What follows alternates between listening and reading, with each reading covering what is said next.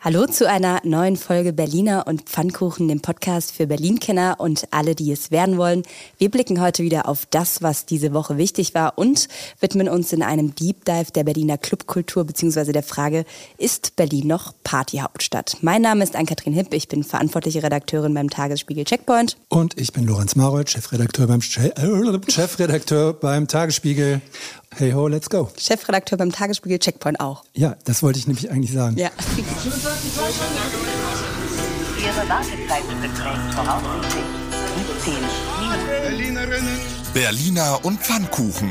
Der Podcast vom Tagesspiegel Checkpoint.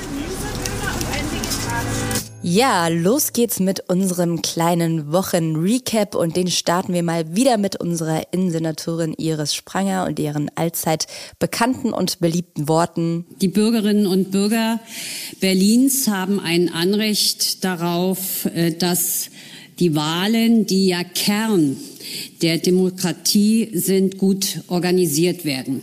Ich bin dankbar. Ja, und diese Möglichkeit zu beweisen, dass Berlin diese Wahlen kann, die könnte jetzt tatsächlich gleich zweimal kommen.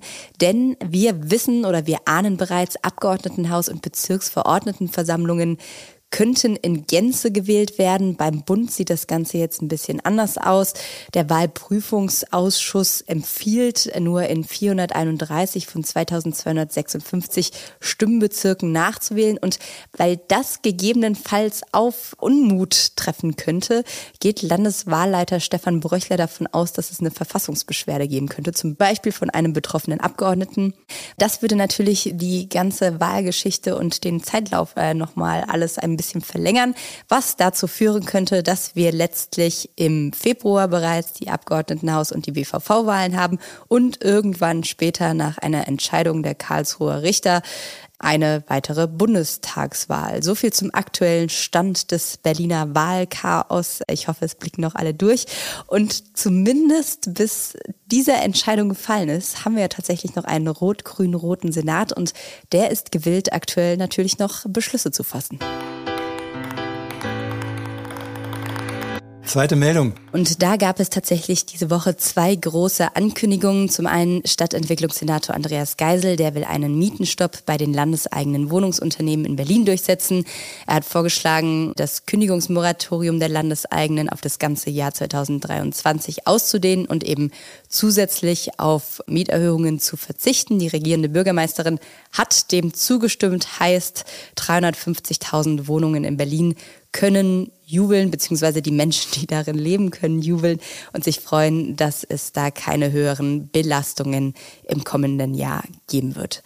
Ja, und dann äh, will Berlin tatsächlich nochmal weiter in die Tasche greifen und das Gas- und Wärmenetz von Vattenfall kaufen und auch die Gasag-Anteile von Vattenfall kaufen. Verhandlungen zwischen Senat und Vattenfall laufen da bereits seit Monaten. Wenn sie es wirklich durchsetzen wollen, können wir hoffen, dass es schnell geht. Die nächsten Wahlen, wir haben es eben gehört, stehen ja bald an. Ja, und dann gab es noch diese Meldung. Das South by Southwest Festival, eine der weltweit größten Veranstaltungen für Musik, Filme und Technologie, kommt nach Berlin und zwar im Jahr 2023, also gar nicht mehr so lange hin. Genau, das war bisher relativ unter der Decke. Versteckt. Versteckt in einem Haushaltsausschussdokument ist es dann aufgetaucht, Kapitel 1320, Titel 68317.6 unter der Bezeichnung Leuchtturmveranstaltungen und Netzwerke der Kreativwirtschaft. Und demnach soll es vom nächsten Sommer an jährlich mit zunächst 170 Konzerten und Club-Events, vier Kongressen zu den Themen Musik, Medien, Technologie, Start-ups plus 30 temporären Kunstinstallationen im öffentlichen Raum in Berlin so richtig rumsen. Und das kostet natürlich Geld. Deswegen gibt es im ersten Jahr schon mal erstmal 3,5 Millionen. Die werden an den Springer Verlag und die Penske Media Group ausgereicht. Und wer verbirgt sich hinter der Penske Media Group? Das sind die Veranstalter des berühmten, du darfst es nochmal sagen, South ähm, by Southwest. Genau. Internationale Strahlkraft soll das Festival bringen und Berlin zum Glänzen, Leuchten, Musizieren bringen. Ist natürlich jetzt quasi perfekt für unser Thema, weil wir haben ja eigentlich auch schon das Berghain. Für was brauchen wir das denn eigentlich noch? Ja, und damit kommen wir zu unserem Deep Dive.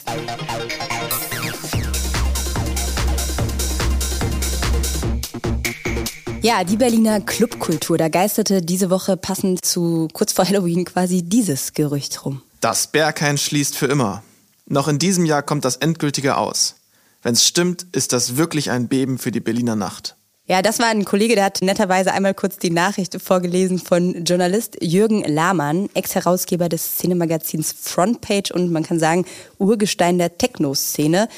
Der hat auf Facebook vergangene Woche oder Ende vergangener Woche folgende Meldung ja, verbreitet und gesagt im Prinzip, Berghain kurz vor dem Aus. Das Ganze hat dann eine große mediale Welle ja, ja. befeuert, die dann da irgendwie losging. Geht es, ist es aus? Ja, nein, vielleicht, vielleicht auch nicht. Ist ja auch logisch, weil komplett unrealistisch jedenfalls ist es nicht. Diese Schließungsgerüchte gibt es gerade wegen und seit der Pandemie natürlich immer wieder.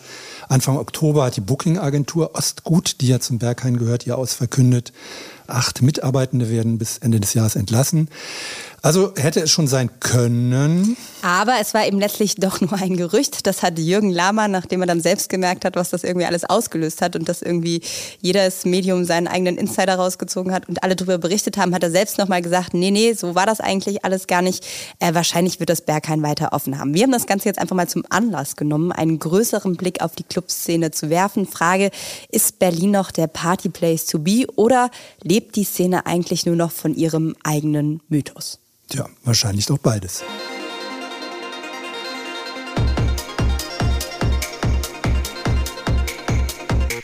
Ja, um das zu klären, haben wir auf jeden Fall mal ein bisschen zurückgeguckt, nämlich zurück zu den Anfängen. Und die lagen in den 90er Jahren. Damals hat Techno Urgestein, wir haben halt nur, nur mit Urgestein zu tun, Dimitri Hegemann, hat im Jahr 1991, also kurz nach der Wende, den legendären Tresor eröffnet. Der Tresor lag im Wertheim Kaufhaus, einer der ersten Techno-Clubs Deutschlands.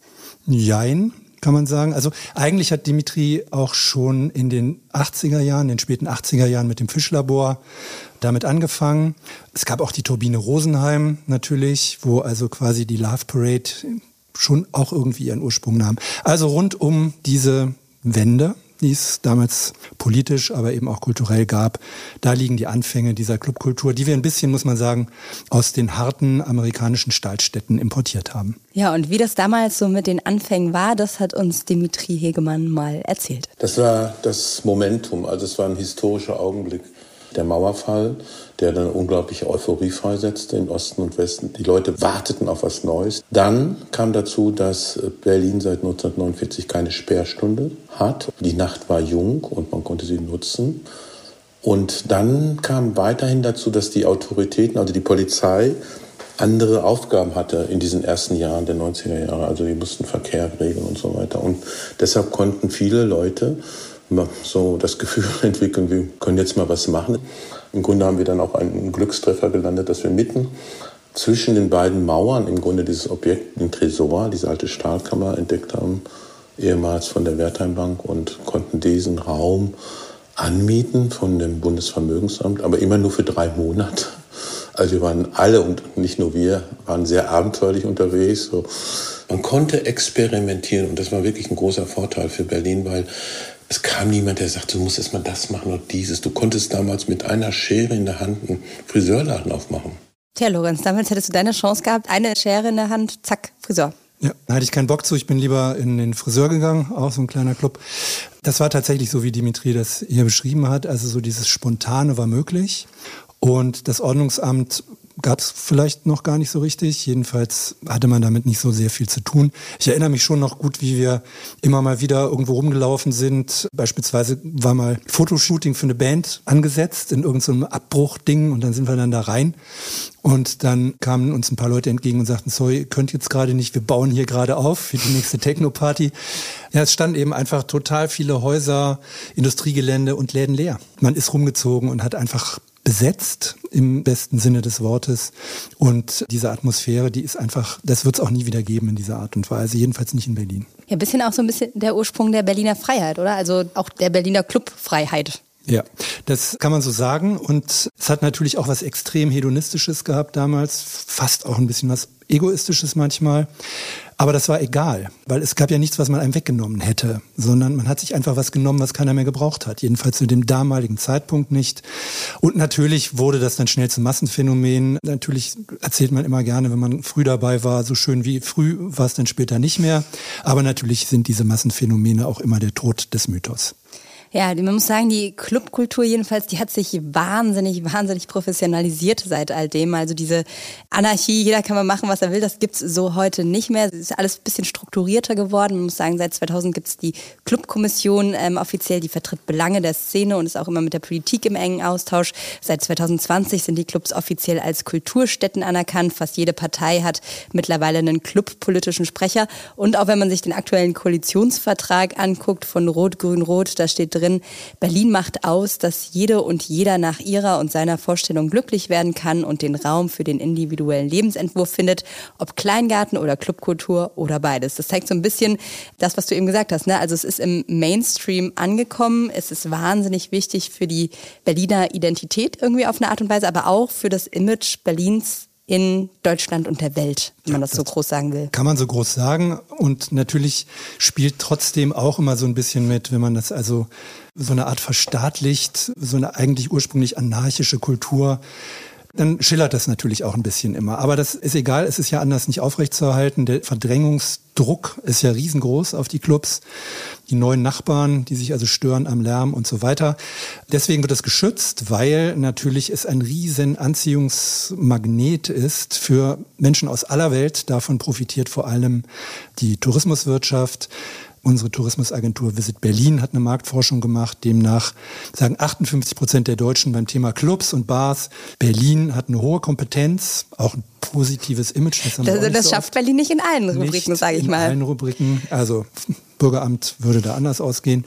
Immerhin 20 Prozent aller Touristen sagen, Bars, Diskotheken und Nachtleben das ist das, weswegen Sie auch in Berlin sind. Und der Visit Berlin-Chef Burkhard Kika, der gerade in Singapur ist, wo die Bürgersteige um 10 hochgeklappt werden, ohne Kaugummis, hat uns dazu via Sprachnachricht Folgendes gesagt.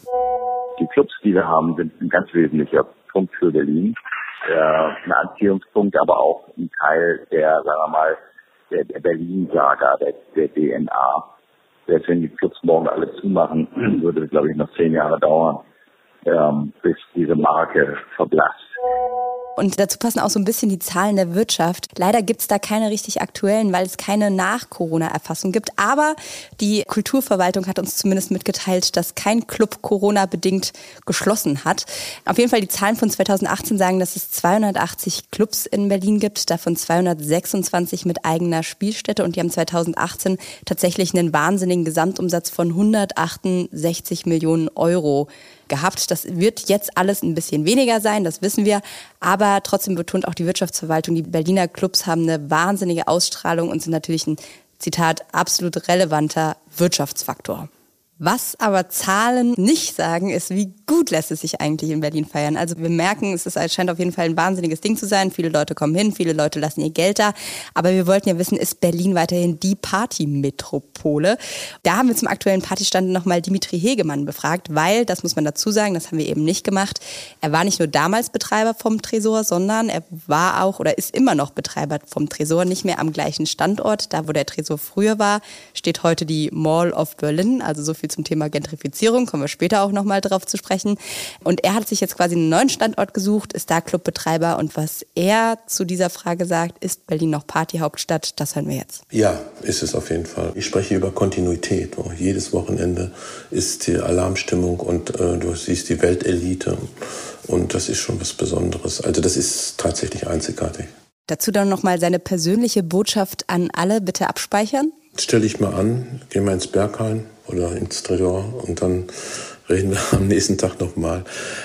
Und äh, schau dir die Menschen auch an und tauch ab und betrachte den Ort als, ähm, als Schutzraum. Geh da mal rein. Also geh durch diese Tür und betrete eine Parallel, ein Paralleluniversum und genieß das mal. Und auch halt die Augen auf und setze. Super. Können eigentlich jetzt hier aufhören an der Stelle und feiern gehen. Ja, geht alle feiern. Das wäre quasi die Kurzversion von unserem Podcast. Aber wir sind hier ja in einem Deep Dive und man muss auch dazu sagen, es kommt ja auch nicht jeder rein. Insofern können wir das Ganze auch noch ein kleines bisschen ausführlicher machen. Und eine ausführliche Auswertung vom Status Quo haben wir noch von einem, der die Szene bestens kennt, nämlich von Christoph Steinweg alias Chris Symbiotika. Er ist Eventmanager und laut eigener Aussage Hedonist und Lover. Also da haben wir dein Hedonistentum, was noch bis heute besteht, Lorenz. Und er veranstaltet die Symbiotika-Partyreihe im KitKat. Wer das KitKat nicht kennt und diese Reihe nicht kennt, das KitKat ist quasi der Ort, wo viele dann auch einfach mit nicht so viel Kleidung tanzen. Direkt bei mir um die Ecke. Direkt bei Lorenz um die Ecke.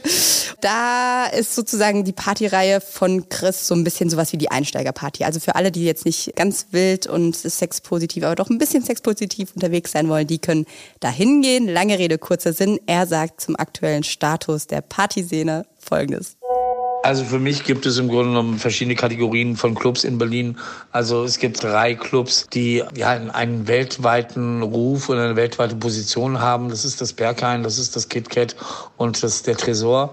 Dann gibt es die Clubs wie das Watergate, wie Sisyphus, wie Carter, die auf jeden Fall auch eine große Bedeutung haben, die die Clubkultur weitergebracht haben.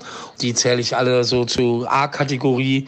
Und dann gibt es natürlich auch ganz viele Mainstream-Clubs und natürlich auch die Touristenclubs.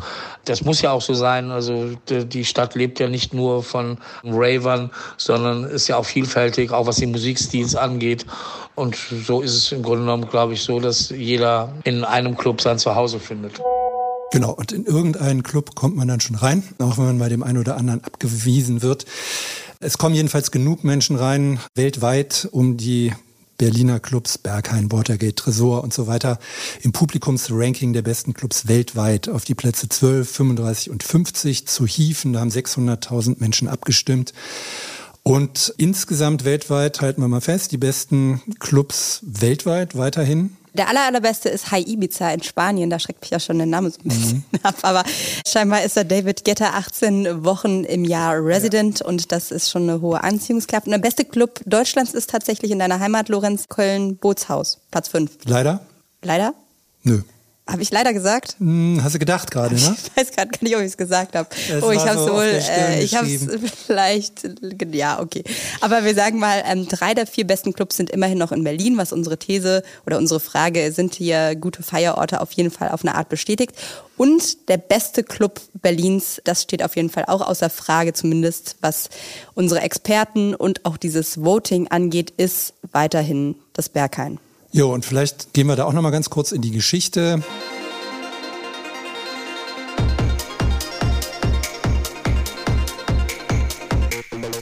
Wie wurde das Berghain zu dem Partyplace? War ja auch schon mal auf Platz Nummer eins weltweit der Clubs. Ja, 2009 ich, war das, glaube ich. 2009. Ich glaube, das gehört aber auch dazu, dass man das einfach irgendwann mal, damit man cool bleibt, auch andere Clubs nennt bei solchen Umfragen. Deswegen sollte man das auch nicht zu ernst nehmen. Ursprünglich waren die Betreiber des Techno-Clubs Ostgut die Gründer. Ostgut war 98 eröffnet worden. Es war ein ganz wichtiger Ort, vor allen Dingen für schwule Fetisch- und Sexpartys. Die mussten 2003 schließen, weil ihre Location eine Turn Halle umgebaut wurde, heute auch bekannt als Mercedes-Benz Arena. Die Neueröffnung dann 2004 in der aktuellen Location, das ist das ehemalige Fernheizwerk in der Nähe des Ostbahnhofs mit einem neuen Namen und eben dieser prickelnden Mischung aus Friedrichshain und Kreuzberg.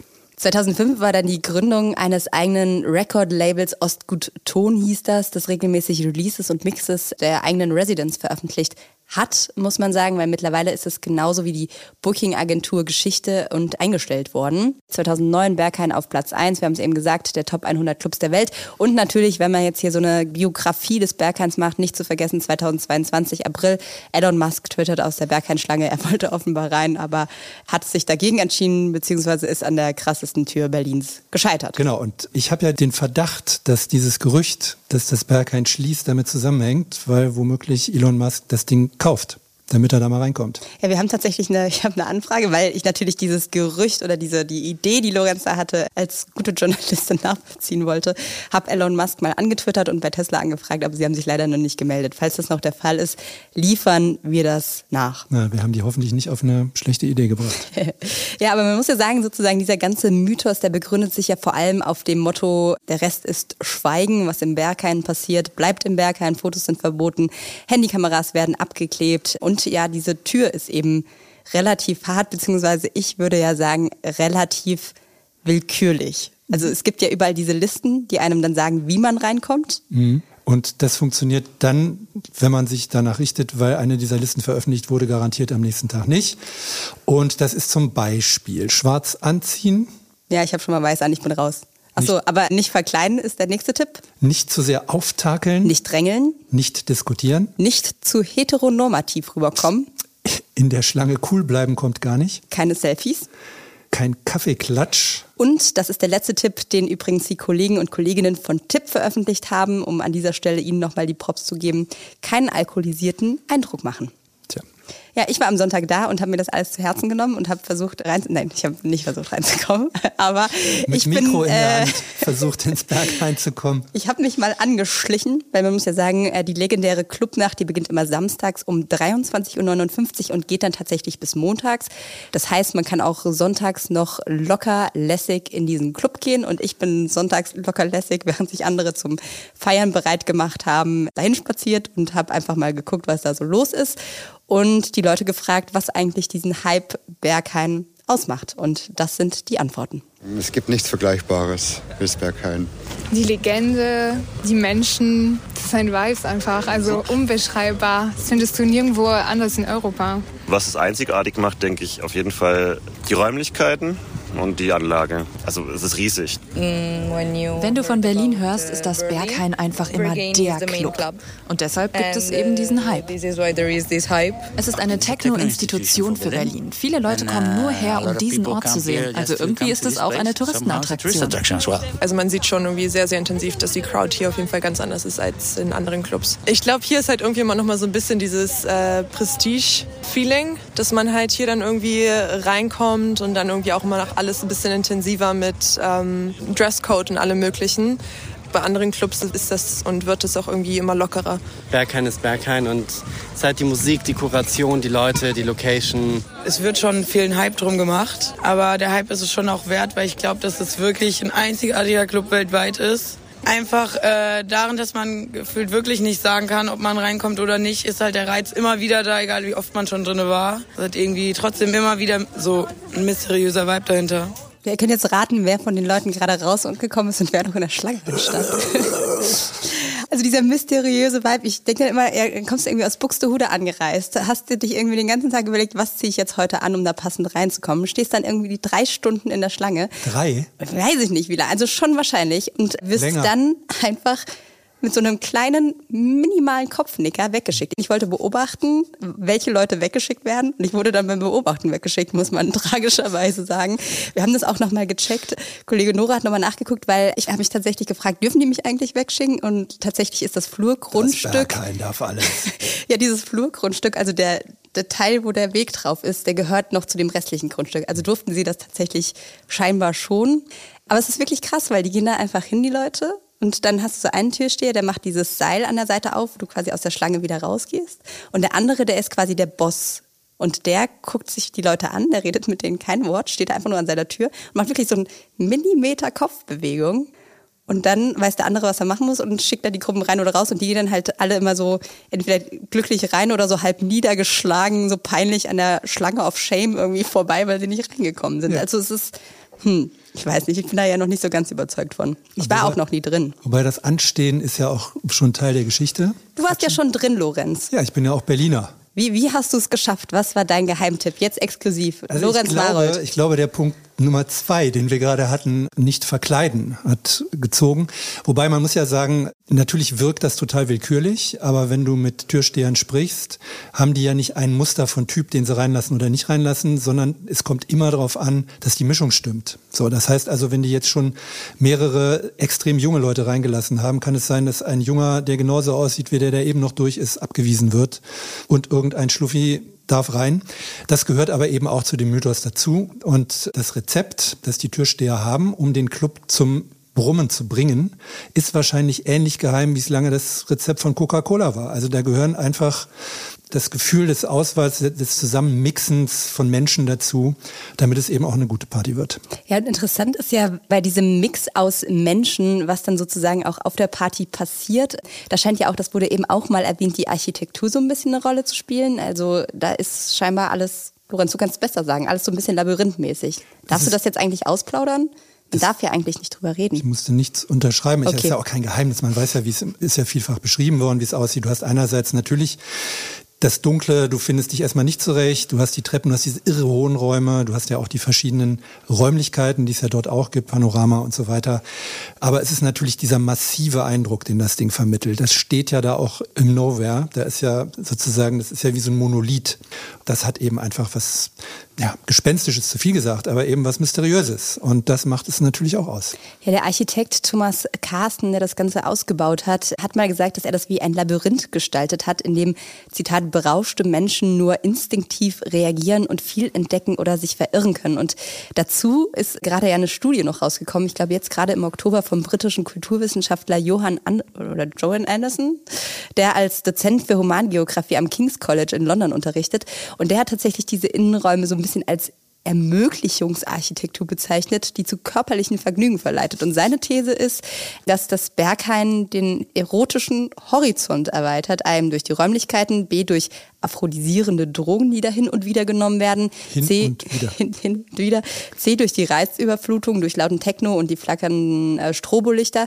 Und er sagt eben, ich beobachte das Berghain als eine Form der Ästhetik, wo Begegnungen durch taktile Klänge, labyrinthische Architektur, Libido verstärkende Drogen eine ungewöhnlich durchlässige sexuelle Subjektivität schaffen. Mhm. Heißt, Jeder macht mit jeder jedem rum. mit jedem so ein Ja. bisschen. Das ist ja auch eine Sache, die, glaube ich, zu dieser Berliner Clubszene, wenn wir darüber sprechen, mitgehört. Also in anderen Städten ist es, glaube ich, nicht so krass, aber dieses, das, da sind wir wieder beim Hedonismus, bei der Sexpositivität, die sich immer weiter durchsetzt. Ja, auch der Durchlässigkeit einfach, dass also nicht planbar ist, wie der Abend verläuft und es auch Überraschungen gibt. Wobei er tatsächlich auch an dieser Stelle sagt, dass es so ein bisschen self-fulfilling prophecy ist, also nach dem Motto, alle wissen, dass es so kommen soll oder dass der Club dafür bekannt ist und dafür gehen auch alle rein und denken, "Ah, heute bin ich mal so richtig offen und frei. Dafür gibt es den Türsteher, der diese Kandidaten, glaube ich, ganz gut raussortieren könnte. Was man an dieser Stelle vielleicht auch einmal noch sagen muss, bei all dem Hype, bisschen Kritik. Ja, gut. Es gibt natürlich, ist ja klar, das zieht natürlich auch Geschichten an. Es werden auch Geschichten erzählt, es wurden auch Geschichten berichtet. 2018 hat der Spiegel berichtet über eine junge amerikanische Touristin, die infolge einer Drogenüberdosis in Berghain zusammengebrochen ist und wenig später in einem Berliner Krankenhaus starb. Zeugen berichteten damals, dass das zuständige Personal angeblich zunächst keine Anstalten machte, einen Krankenwagen zu rufen.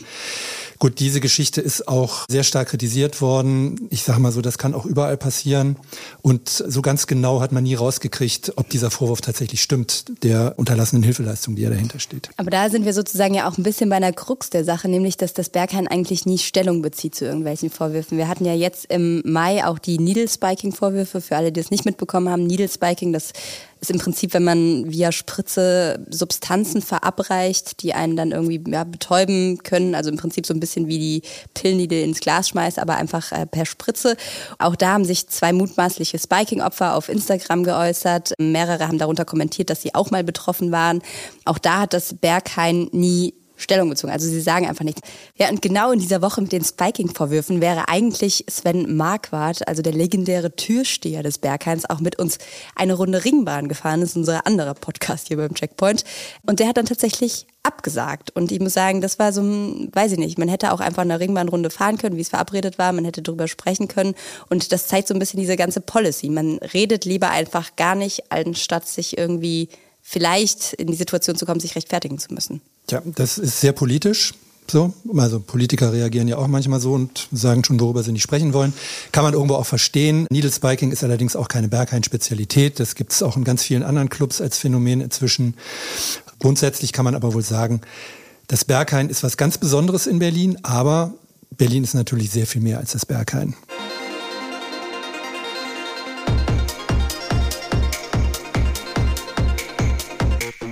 Ja, Berlin ist auch mehr als generell die großen Clubs. Wir haben dazu auch nochmal mit Gesine Kühne gesprochen. Sie ist DJ und Hörfunkjournalistin beim Deutschlandradio und sie sagt explizit, dass dieses Party-Hauptstadt-Ding und der Spirit, gerade der aus den 90er Jahren, vor allem auch auf eine junge Generation der Raver überschwappt und dort weiterlebt, die mit Clubs gar nicht unbedingt was zu tun haben. Sie gründen Kollektive, veranstalten eigene Partys, manche sogar illegal davon, ein bisschen wie früher. Und das macht die Stadt dann doch wiederum gar nicht so uninteressant als Partystadt. Allerdings bin ich gespannt, wie sich nun alles entwickelt mit der nächsten Krise im Anschlag. Ja, halten wir mal fest. Also die Frage, die wir anfangs gestellt haben, nämlich ist Berlin noch Partyhauptstadt, lässt sich mit dem kürzesten Wort des Wörterbuchs beantworten, nämlich mit einem Ja. Ja, es gibt noch wahnsinnig gute Clubs, es gibt wahnsinnig große Aushängeschilder wie das Berghain und es gibt auch scheinbar noch sowas wie Subkultur. Aber immer weniger Subkultur. Aber immer weniger Subkultur, weil man muss sagen, Berlin hat sich natürlich schon gewandelt und Berlin wandelt sich auch weiter und auch Gesine Kühne hatte das gerade ja gesagt, es gibt immer mehr Krisen und Herausforderungen, die auch eben die Clubkultur beschäftigen. Dazu haben wir jetzt auch nochmal Chris Symbiotika, ihr habt den eben schon gehört, der Mann, der die Partys im KitKat veranstaltet und der hat uns was dazu gesagt, welche Krisen es eigentlich gerade sind, die die Clubs hier in der Stadt vor allem herumtreiben? Also natürlich gibt es eine Vielzahl von verschiedenen Veränderungen und Herausforderungen. Da ist natürlich die Energiepolitik äh, sicherlich ein Thema. Wir haben alle große Läden, die beheizt werden müssen und das äh, wird sich auf die Preise natürlich niederschlagen. Genauso natürlich die Inflation. Aber auch natürlich, was mit Corona passieren wird in diesem Winter, ist noch offen und äh, macht uns natürlich große Sorgen. Ja, die Zukunft ist offen, das ist auch klar. Es gibt ja gerade wieder die große Diskussion über eine generelle Maskenpflicht. Der Senat hat es nochmal verschoben, was die Innenräume betrifft. Wir haben bei der Gesundheitsverwaltung gefragt, die ist ja nur eigentlich zuständig, ob wieder Maskenpflicht und Tanzverbot in Clubs möglich ist. Und tata, was sagt die Gesundheitsverwaltung? Sie wollen der Diskussion nicht vorgreifen. Also Sie sagen nichts. Ja. Das nächste Thema, Stichwort Energie und Inflation, da haben wir tatsächlich ein paar mehr Infos. Man muss ja sagen, es gibt da so zwei Probleme oder zwei Problemspiralen, die sich an dem Ganzen zeigen. Das eine ist, vor der Pandemie hat das ganze Feiern und alles weniger Geld gekostet. Also es hat natürlich auch den Reiz an Berlin ausgemacht, dass es relativ günstig war. Es gab da 2018 mal eine Studie oder eine Umfrage der Clubkommission. Da hat der Eintritt der Berliner Clubs durchschnittlich 10 Euro gekostet. Wir haben jetzt mal geguckt, wenn wir heute Abend feiern gehen würden. Berghain würde 18 Euro kosten, Watergate man weiß es nicht genau, weil es im Internet nicht zu finden ist, aber wahrscheinlich plus minus 20 Euro sagen Schätzungen aus unserem Umfeld. Und im Tresor würde man 17 Euro zahlen. Also es ist schon deutlich teurer geworden, wobei das natürlich auch, muss man sagen, wieder an dieser Stelle die Aushänge Prestigeclubs sind. Ja, und das zweite Problem sind so ein bisschen die steigenden Energiepreise, die wiederum zu noch teureren Preisen führen könnten. Das ist ja ein Problem, mit dem wir alle kämpfen. Das ist natürlich auch ein Problem, das die Clubs irgendwie treffen wird. Ja, aber um diese Kostenprobleme ein bisschen abzufedern, gibt es Unterstützung. Die gab es schon von Anfang an, auch in der Pandemie. Die Wirtschaftsverwaltung hat nochmal betont, dass es am Dienstag im Senat beschlossene Programm Liquiditätshilfen Energie mit 100 Millionen Euro auch der Berliner Club- und Kulturszene offen steht. Gelder können da seit gestern beantragt werden. Und es ist mit einer Bearbeitungszeit von zwei Wochen nur zu rechnen. Ich hoffe mal, das stimmt. Ja, und die Kulturverwaltung, bei der haben wir auch nochmal nachgefragt. Wie gesagt, sie hat ja uns schon gesagt, dass in den 2,5 Jahren kein Club Corona-bedingt schließen musste. Und was sie in dem Zusammenhang auch gesagt haben, wir haben, Zitat, nicht den erheblichen finanziellen Aufwand gehabt, die Kulturszene Berlins durch die Corona-Krise zu bringen, um sie jetzt sterben zu lassen. Sprich, man arbeitet an weiteren Programmen, da laufen wohl noch einige Gespräche. Es sei selbstverständlich, dass da nochmal weiter unterstützt wird und mit einer Info sei bald zeitnah zu rechnen. Und zu diesen beiden Krisen, also Corona und Energieinflation, kommt ja noch eine dritte, die über allem schwebt. Und dazu haben wir auch noch mal eine Sprachnachricht von Chris Symbiotika. Ich glaube, das größte Thema, was wir in den nächsten Jahren und auch jetzt schon haben werden, ist bezahlbarer Raum. Die Clubs, die in den letzten Jahren in der Innenstadt zugemacht haben, also da sind keine neuen Clubs nachgerückt. Die Mieten haben sich in den letzten Jahren vervielfacht. Das ist natürlich eine Tendenz oder eine Entwicklung, die uns sehr, sehr große Sorgen macht. und die auf längere Zeit natürlich diese Qualität oder diese Position der Stadt als Partyhauptstadt auf jeden Fall schwächen wird.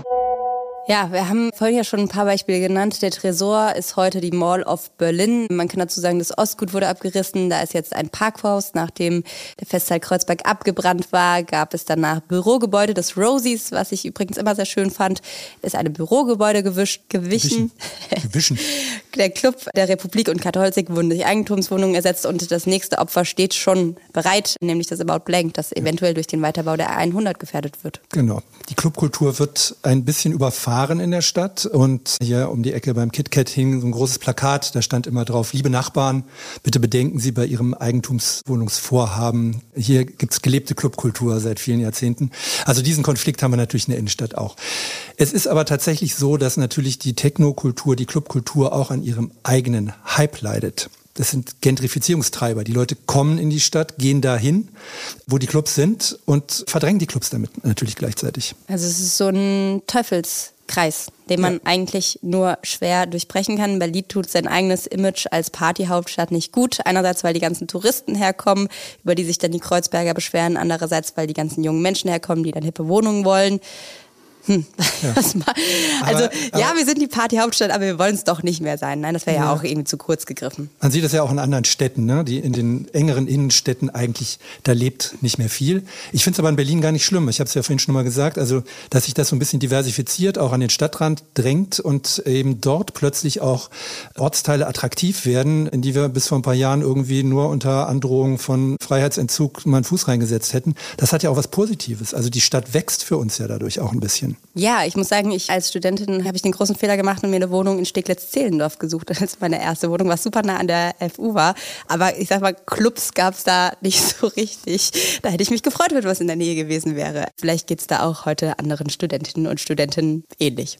Aber was man auch vielleicht an der Stelle nochmal sagen muss, um nochmal vielleicht einen kleinen Blick außerhalb Berlins zu werfen, ist, es tut natürlich auch dem Rest Deutschlands nicht ganz so gut, wenn es im Prinzip nur einen Ort gibt, an dem alles passiert. Also das, was wir sozusagen in der kleinen Bubble irgendwie beschrieben haben. Es gibt nur den Ringbahnring und draußen ist tote Hose. Das gilt natürlich auch für, es gibt nur Berlin und draußen ist tote Hose.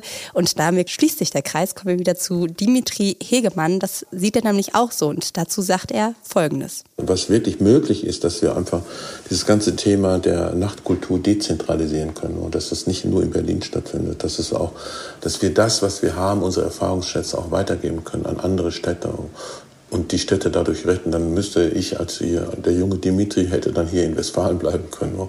Aber hier gab es ja nie was. Und ich äh, denke, das wäre eine große Chance, auch für die äh, permanent stattfindende Abwanderung junger Intelligenz aus Mittelstädten nach Berlin. Die könnte abgefedert, abgebremst werden und die Leute bleiben dann in ihren Städten in Oberhausen oder in Kaiserslautern und machen dort was. Und Dimitri ist ja da aktiv auch. Ne? Der hat also selber Projekte aufgezogen das Ziel ist völlig klar, dass die Leute nicht mit ihren Golfs nachts irgendwie alle nach Berlin brettern, sondern eben dort auch was haben. Und das kann man eigentlich nur unterstützen.